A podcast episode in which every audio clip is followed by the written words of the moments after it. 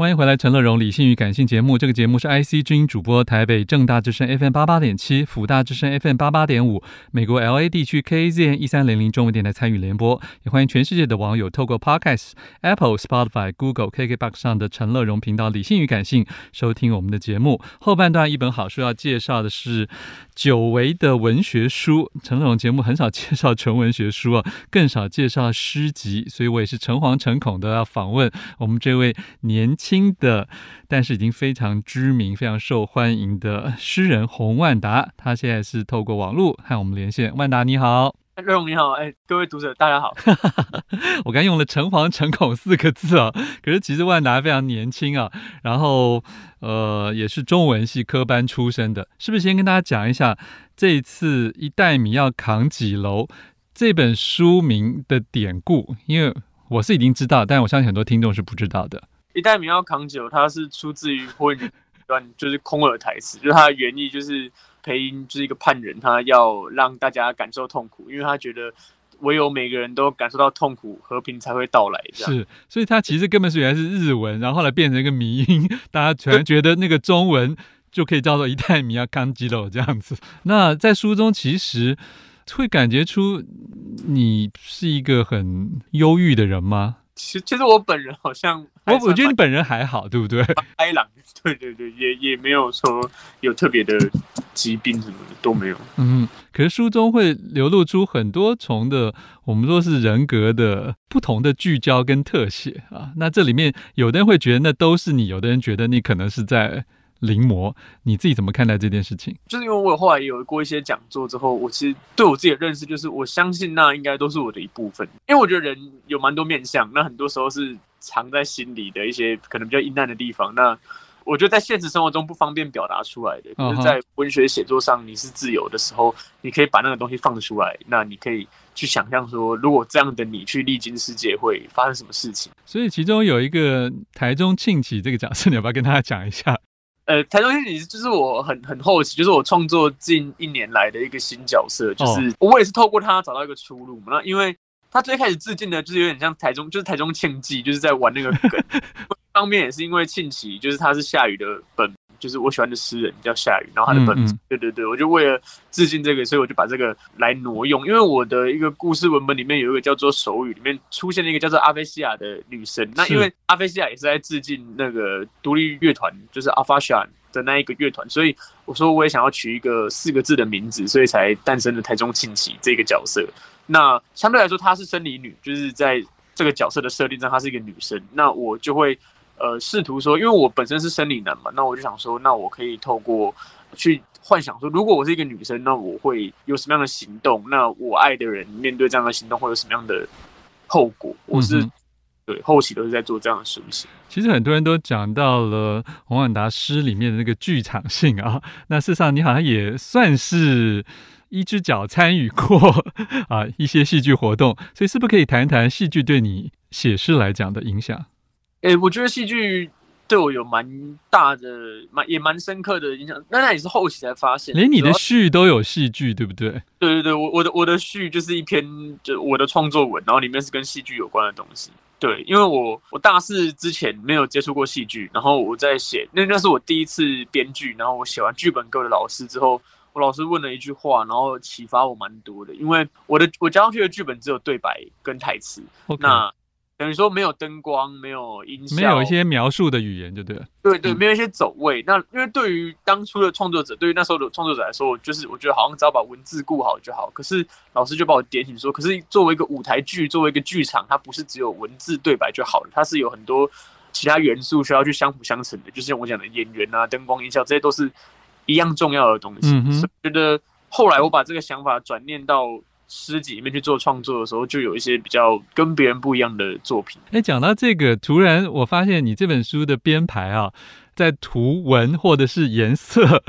呃，这些事情上，你也有很多很多的设计，是不是也跟大家讲一下？呃，这其实也是跟你们这一代的接触整个我们说多媒体环境很有关联了。对，因为我觉得现代人，包括视觉上的冲击跟短语音的文化来袭之后，我觉得呃，大家越来越需要注目，才可以让停留的东西，所以。呃，我觉得诗里在做，因为我们算是已经算是半全才，那我觉得这个在首要上是加分的。那在当初整个诗集的设计上，就是希望用类似剧场的所谓的入场，跟那你进来之后你观看的这个剧是一个什么样的铺排，就是我是用三幕剧的方式在呈现，因为在最后一集就是台中庆喜那个集里面，就是用三幕剧来跟大家表示说，哎，台中庆起从登场到他遭遇冲突，到他最后完满的一个人过生活的这个过程，我把它整个放大到。一整本诗集里面，就是等于说，因为诗集从集一、集二、集三，它就等于说从我的少作一路收录到我最近，因为我从开始写作到现在大概七年，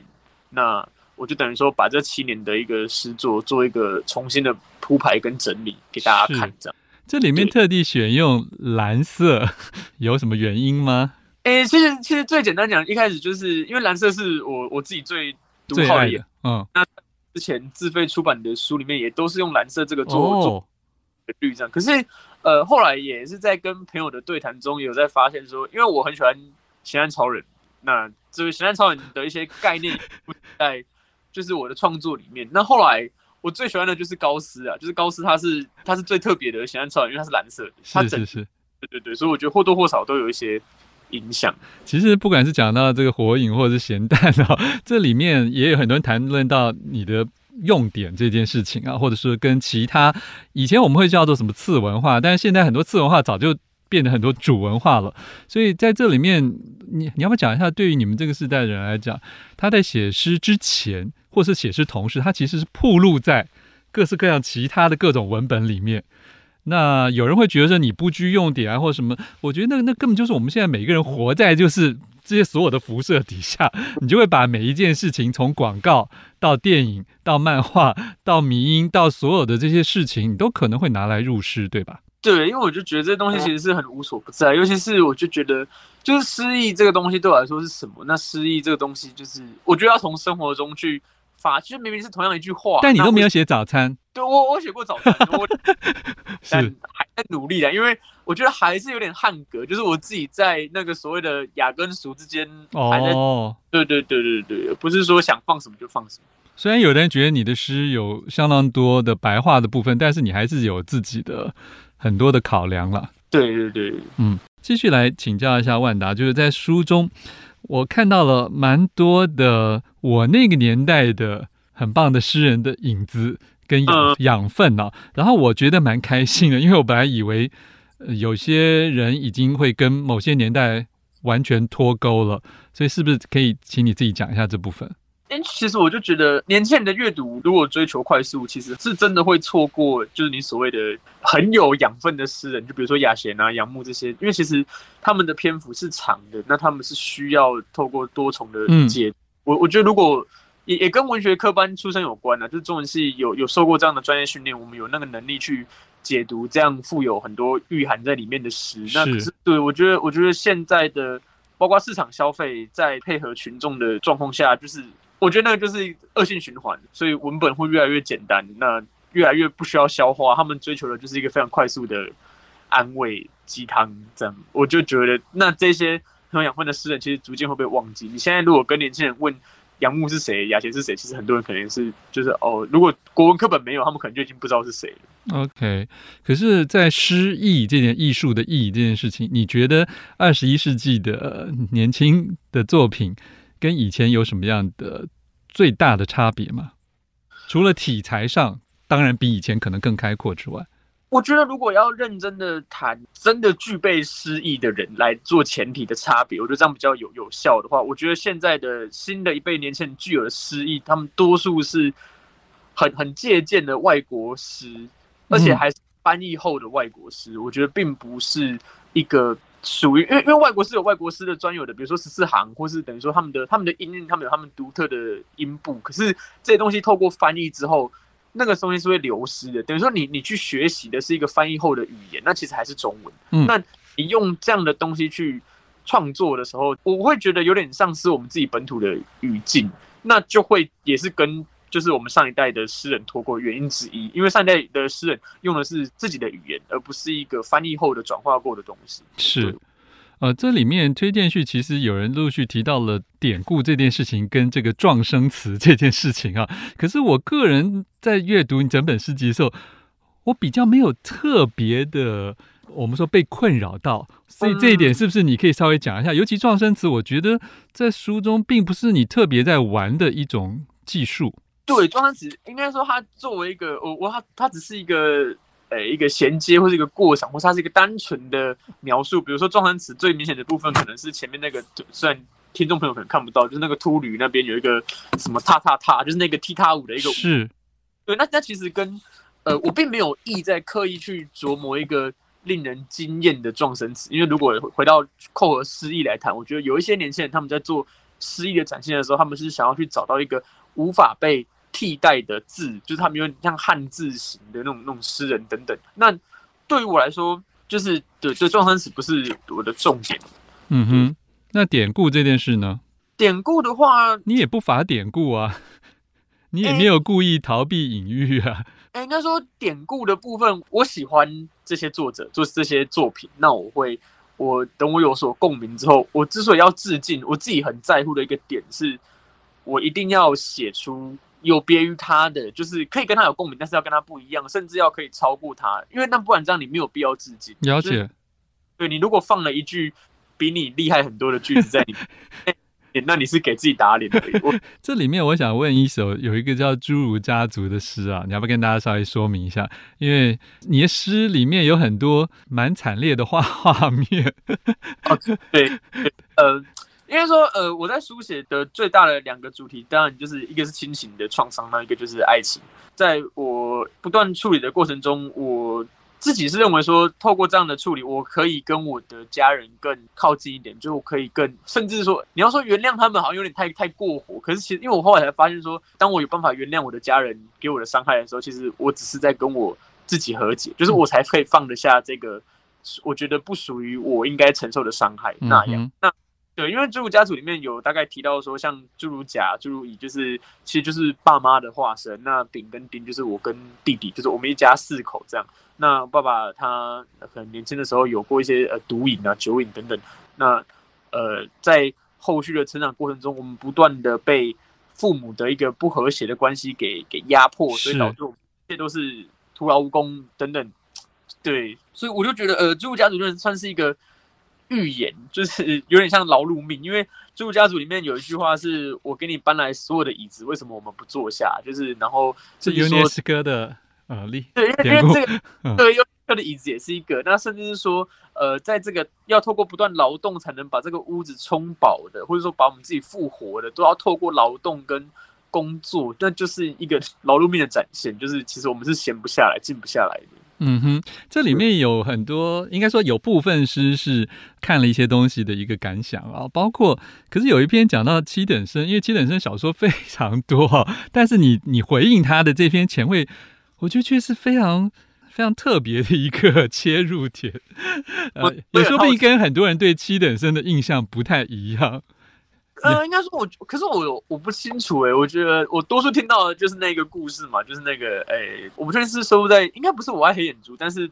对对不起，我跟他不是，其实也不是很熟，我只是听我老师讲的，我也很喜欢。那他的那个故事就是他他自己那个化身，然后他在遇到暴雨的时候，有一个妓女被困在了。那个洪水之中嘛，那他选择去救那个妓女，然后眼睁睁看着自己的老婆被冲走。嗯，嗯，我就觉得在那样的，可是那样的选择其实包含着道德，因为因为他不只是选择进，他也选择了拯救一个生命，就等等。那我就觉得，因为当时候那篇作品一刊出来的时候是受到猛烈抨击的嘛，就觉得礼崩乐坏等等。可是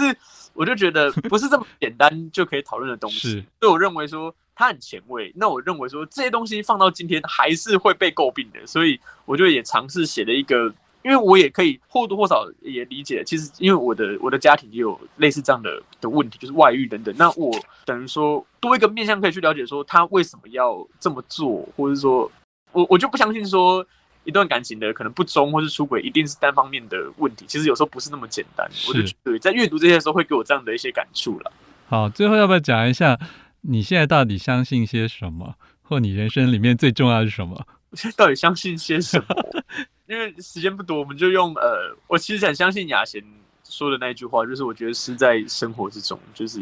因为其实如果真的写不出来，我觉得没有必要强迫自己去书写。就是那那我的老师也是这么告诉我的，就是我觉得我们找到一个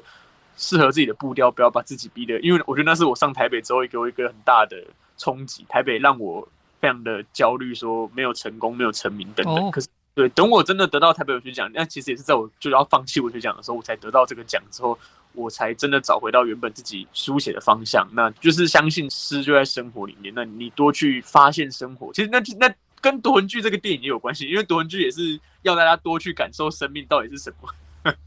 最近才刚。这部电影的第十集。好，那最后这本书终于出了，就像你说的，是自己七年来的一个总结，一个成绩单。你感觉，你感觉出完之后，不管是回应也好，或者是你自己的心境也好，你觉得跟出之前有所不同吗？或是你有听到什么很特别的一些回馈？呃，其实听到的回馈多数都是比较喜欢，因为多数人喜欢的是早年的比较简单的诗作，因为越晚。对对对，因为越晚，应该说大众了。如果说那个比例来说，当然同温层就写作的人当然是喜欢最新的作品的。那只是说在之中，我可以给我自己的就是去观察说，哦，那这样的市场取向是这样，那我要我要改变吗？或是我要怎么样去更让大家可以有办法进入这个所谓的现代诗里面？嗯，就是我在调整的一个当中这样。OK，好，谢谢洪万达，也请大家参考时报出版的《一袋米要扛起喽》。谢谢万达，谢谢。想看更多陈乐荣的文章，欢迎上我的陈乐荣自选集。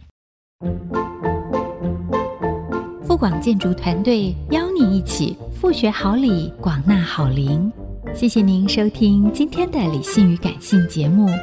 美好的生活如同美好的建筑，必须兼具理性的思考与感性的温度。